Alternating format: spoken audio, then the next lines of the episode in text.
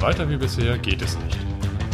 Der Forscher-Podcast für Veganer und solche, die es werden wollen. Mit Carsten und Stefanie. ein neues Wohlstandsmodell muss her. Packen wir es an.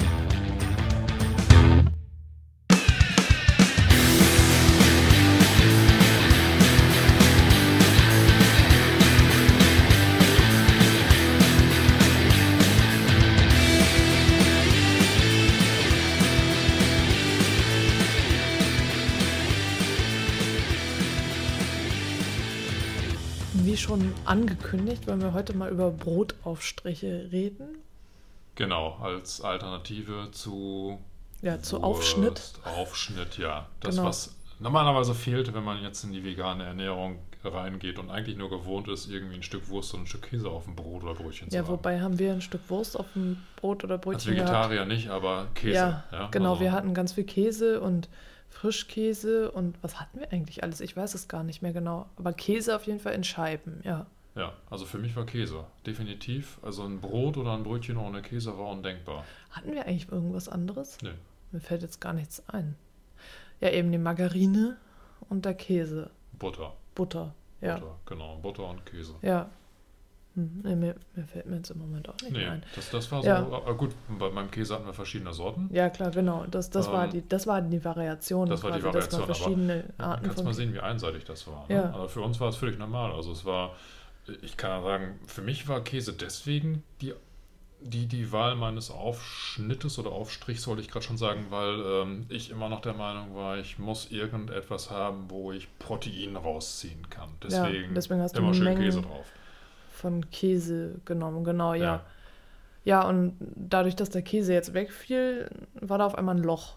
Ja, genau. Was, was kommt denn jetzt aufs Brot? Das war so die Frage. Aber die konnten wir relativ schnell beantworten. Ja, denn im Supermarkt, also ich meine, ja, im Bio-Supermarkt oder auch beim Butni überall gibt es halt Aufstriche, schon fertig. Genau. Und ich kann mich auch erinnern, wir hatten früher Tartex, heißt das, glaube ich, die Firma, hatten wir auch mal so, so hefebasierte Aufstriche, auch schon als ich klein war, Ja. sowas. Ja. Also das heißt, wir kannten schon Aufstriche, so, aber das war nie so primär, dass wir irgendwelche Aufstriche gehabt hätten, ne? Nee, Aufschnitt und Käse sind halt Ja. so die Klassiker gewesen. Ne? Marmelade ja höchstens mal zum Frühstück, aber Ja, zum genau. Abendbrot eher so herzhaft. Und, Ja.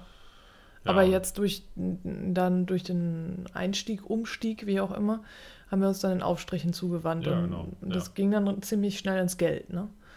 Ja, es ging schnell ins Geld. Ähm, aber wir haben halt auch festgestellt, es gibt eine ganze Bandbreite. Es war jetzt nicht so, dass ich sage, ich kann jetzt von einer Sorte Käse nur auf ein oder zwei Aufstriche äh, Ja, wechseln, wechseln. sondern die Palette war ja extrem breit gestreut. Genau. ganz viele äh, Geschmacksnuancen und da muss ich sagen, da haben wir noch im, Supermarkt gekauft ähm, oder beziehungsweise auch in den äh, Reformhäusern oder Biomärkten, aber für mich selber ist da das erste Mal ähm, der Punkt gekommen, wo ich gemerkt habe, ähm, wie variantenreich diese vegane Ernährung sein kann. ne? Ja.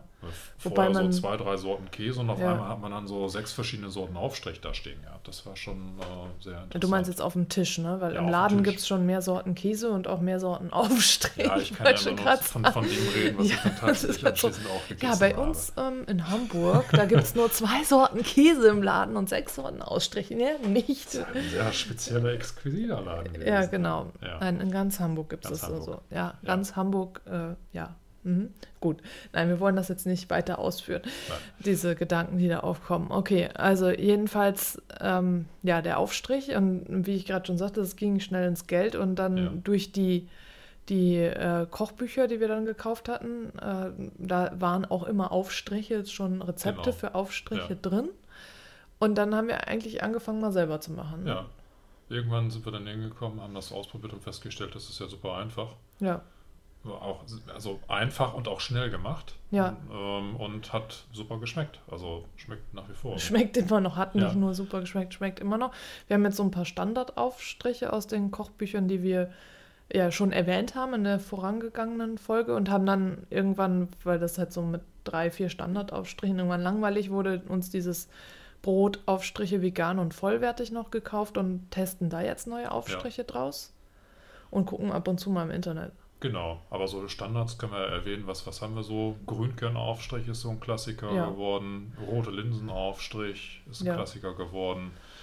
Wir haben mittlerweile Avocado. Ja, das ist ja total Creme simpel, ne? Ja, Nur nicht. die Avocado zerdrücken, ein bisschen Sojasauce und ein bisschen Salz dazu und das Ja. schmeckt total super. Total super. Ja, ganz, ganz einfach zu machen und schmeckt total lecker. Ja.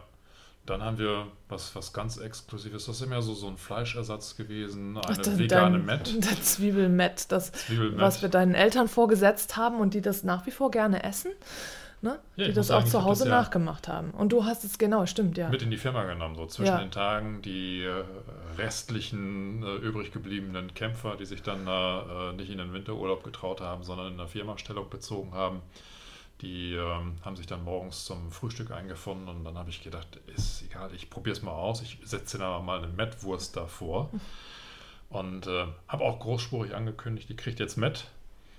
Und nachdem die ersten dann reingebissen haben, äh, kam dann so die Frage, ja, ist das denn selbst gemacht? Ich so, ja, ist selbst gemacht. Ja, das ist ja interessant. Wie machst du denn Mett selber? Ich so, ja, nimmst du mal ein bisschen äh, Reiswaffeln und Zwiebeln und Tomatenmark. Und dann kamen so die ersten Blicke, die gedacht haben, ich verarsche die jetzt. ähm, aber als ich dann gelüftet habe, nee, erst gerade vegane Met, ähm, ja, ist äh, eine schöne Diskussion losgebrochen. Also war überzeugend. Ähm, der Geschmack war auch überzeugend. Ähm, ja ich ich kann es nicht beurteilen. Ne? doch, Ja. äh, es, ähm, wir sind auf einmal so ein Thema, warum esse ich das, was ich esse, angekommen, wo jeder so seine eigene persönliche Meinung mit reingebracht hat.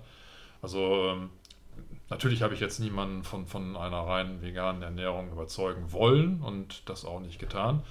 Ähm, aber es war schon interessant, dass die ähm, Kollegen da in der Hinsicht offen waren und auch Genau. gesagt haben, dass diese Rezepte tatsächlich so schmecken. Ja, und nicht von Anfang an gesagt haben, das kann gar nicht schmecken. Genau, so, ja, ne? diese Vorbehalte, die kamen Ja. überhaupt nicht. Ne? Im Ja. Gegenteil. Dadurch, dass ich es eben so eingestreut habe, ihr kriegt jetzt ganz normale Met und Ja, dann und der dann, du hast ja quasi durch die Hintertür, ne? Genau. Ja, und das Rezept stammt von der La Veganista Nicole Just, die ja, deren Opa ja äh, Metzger war oder Ja. immer noch ist, wie auch Ja. immer, jedenfalls die aus so einem, oder Schlachter, ich bin mir gar nicht sicher, auf jeden Fall aus so einem Fleischerhaushalt Genau. kam. Ja, Fleisch muss drauf Ja, sein. genau. Und äh, die das dann dementsprechend nachgebaut hat in, Ja. in vegan und was natürlich ziemlich, ziemlich cool ist. Mir, mir fällt jetzt gerade auch gar nicht ein, was wir sonst noch an Standardaufstrichen haben. Also heute hatten wir irgendwas mit Erbsen ausprobiert, Ja, grünen genau. Erbsenaufstrich. Ja, Das stammt aber, glaube ich, mehr aus diesem Brot Genau, und das ist vegan aus und dem- vollwertig. Äh, aus dem- Brotaufstrich und vegan und vollwertig, ja. genau. Ähm, neuere Variation. Ähm, ansonsten muss ich auch ehrlich sagen, fällt mir jetzt gar nicht so ein. Wir sind überhaupt nicht so variantenreich. Naja, es ist halt, wenn man so seine Lieblinge gefunden hat, dann kocht man die halt immer mal wieder nach. Ja, ne? So, ja. und ab und zu gucke ich mal im Internet auch. Da gibt es natürlich auch jede Menge Aufstrichrezepte.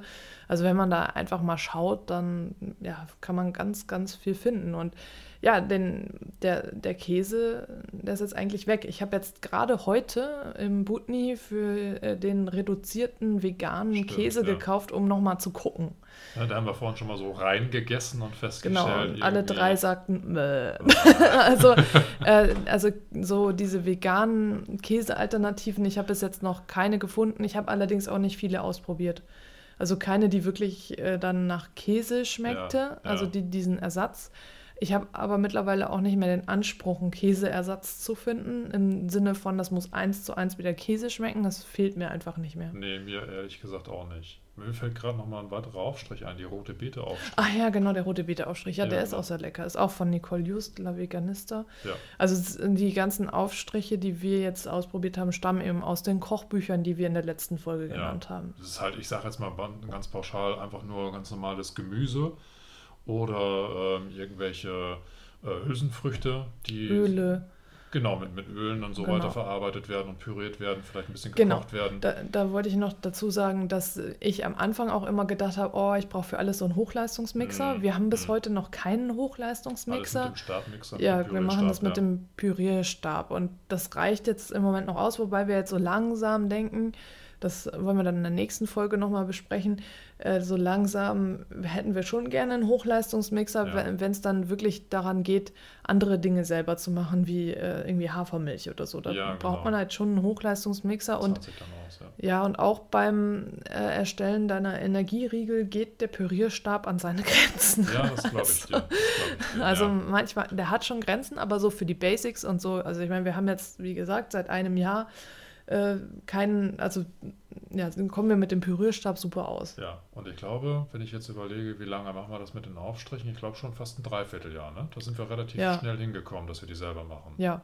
Ne? ja, Ja, und das spricht eigentlich dafür, dass man eben auch mit einem schmalen Budget und mit einem eher eingeschränkten Equipment in der Küche ähm, problemlos über die Runden kommt. ja, und also ich meine, für die meisten Sachen brauche ich auch gar keinen Pürierstab. Also jetzt so für einen rote Beete-Aufstrich, ja. Die rote Beete zu zerdrücken, so alleine, das Ja. ist halt ein bisschen schwer, aber jetzt der Linsenaufstrich, die den, sich automatisch. genau, den zerdrücke ja, ich ein bisschen mit der Gabel. Genau. Ähm, ja, den Erbsenaufstrich, wenn ich die Erbsen jetzt mal ein bisschen länger noch gekocht hätte, hätte ich die auch mit der Gabel zerdrücken können, aber irgendwie war ich dann zu ungeduldig und habe das dann püriert.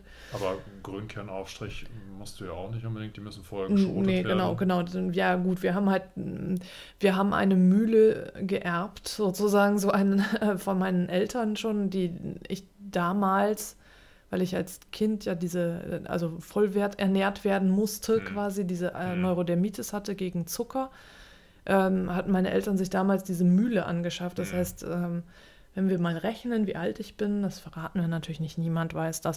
Ähm, also jedenfalls ist die Mühle schon sehr alt das, und äh, die haben wir einfach, äh, da schroten wir halt öfter. Ja.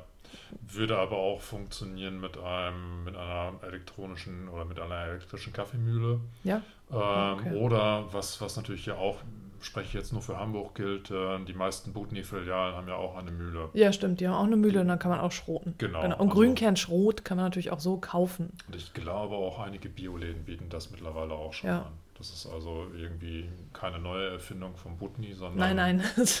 Ähm, nee. Ja. Ja. ja, genau. Also solche Mühlen stehen da auch. Also wir besitzen halt so eine Mühle, deswegen ist es für uns recht einfach, das alles selber zu schroten. Aber eben, wir besitzen eben noch keinen Hochleistungsmixer. Und äh, ja, also brauchen den jetzt im Moment auch noch nicht. Also Kommt ein Wunsch, es wäre ganz Genau. schön, wenn wir ihn bald hätten, aber wir kommen noch gut ohne klar. Also Genau. um es dir, haben wir eigentlich vorhin schon wieder euch gesagt? Nein. Nein, okay, wir haben bis jetzt immer dir, du Genau. und nicht geeucht, geirzt. Nein, Eure Hochheiligkeit. Genau. Gut, also wenn du jetzt äh, eben sagst, du ja, möchtest mal ausprobieren mit dem Brotaufstrichen und auf den Geschmack gekommen bist quasi, dann kannst du das eben auch äh, mit deinem herkömmlichen Küchenequipment machen. Da brauchst du dir jetzt keinen teuren Hochleistungsmixer für anzuschaffen. Du wirst die meisten Aufstriche auch so hinbekommen. Genau. Und vielleicht würde ich zum Abschluss nochmal eben so diese vier Buchtitel vorgeben, aus denen wir den größten Fundus unserer jetzigen Aufstriche selber ziehen. Das ist einmal, was du vorhin schon sagtest, von Nicole Just, La Veganista. Ähm, dann haben wir bei Vegan Lecker Lecker noch ein paar sehr interessante Rezepte gefunden und natürlich ähm, das Buch Jeden Tag vegan genießen von äh, Maggie Kokta. Das haben wir Das österreichische. das österreichische, genau. Und da, wo wir uns langsam rantasten, was neu für uns ist, ist eben dieses Buch Brotaufstriche vegan und vollwertig. Ähm, ja, ja, und damit also wir verlinken es auch wieder. Das ne? verlinken wir in den Show Notes, aber da haben wir das letzte Dreivierteljahr eigentlich vor, nämlich genau die Rezepte herausziehen können, mit denen wir abends, also wirklich jeden Abend unsere Aufstriche produzieren, also nicht produzieren, aber genau. Jeden Abend stehen wir in der Küche und machen Stunden. stundenlang. Nein, wir machen das einmal in der Woche, produzieren wir frische Aufstriche und dann haben wir die ganze Woche. Ja, aber so Was zu aufwendig essen. ist es nicht, weil wir finden noch abends Zeit, einen Podcast aufzunehmen. Genau, ja, nur für dich. Nur für dich. Damit genau. wir, damit ja einfach mal unsere Erfahrungen weitergehen können und wenn du was davon für dich mitnehmen kannst, freuen wir uns. Genau, Ne? das wäre super. Ja, und wenn du noch irgendwelche neuen Aufstrichideen hast, dann lass, hinterlasse gerne einen Kommentar und auch wenn du Fragen hast, immer gerne. Genau. So, Gerne. jetzt du wieder. In diesem Sinne In Hamburg sagt man Tschüss. und auf Wiedersehen.